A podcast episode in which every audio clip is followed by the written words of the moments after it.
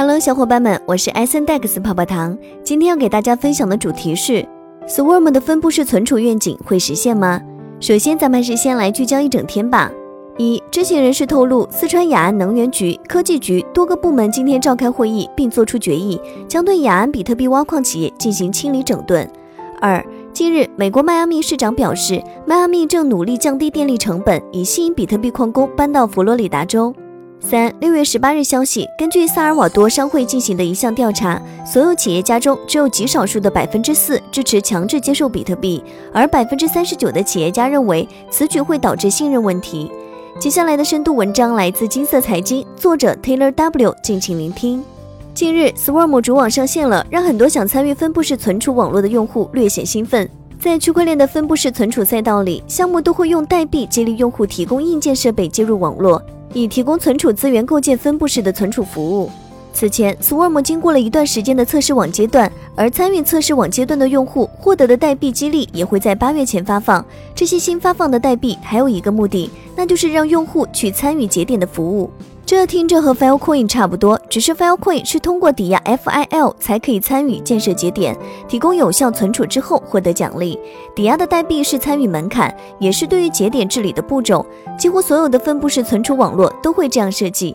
Swarm 目前查看资料中并没有提及抵押或锁定。接下来我们来剖析一下 Swarm 为大家展示一些重要的信息。首先，Swarm 是干什么的？如果看过一些 Swarm 的宣传，会听到这是威神及波卡创始人盖文站台的项目。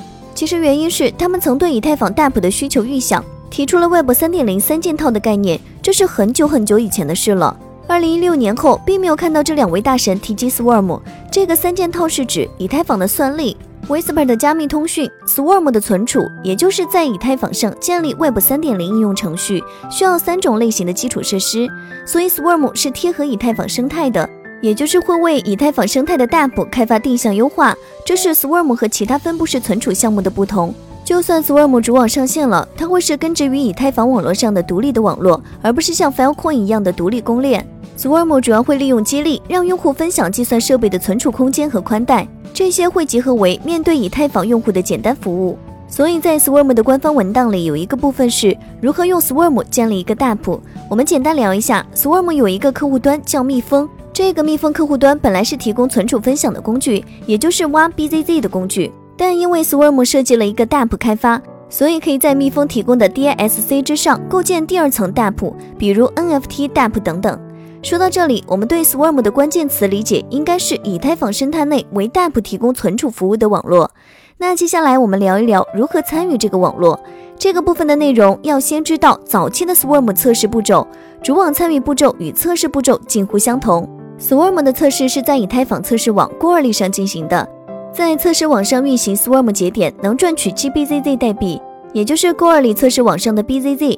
当 Swarm 切换到主网时，则可以拥有一个数据丰富且连接良好的密封节点，从主网上线第一天起就可以赚取真正的 BZZ。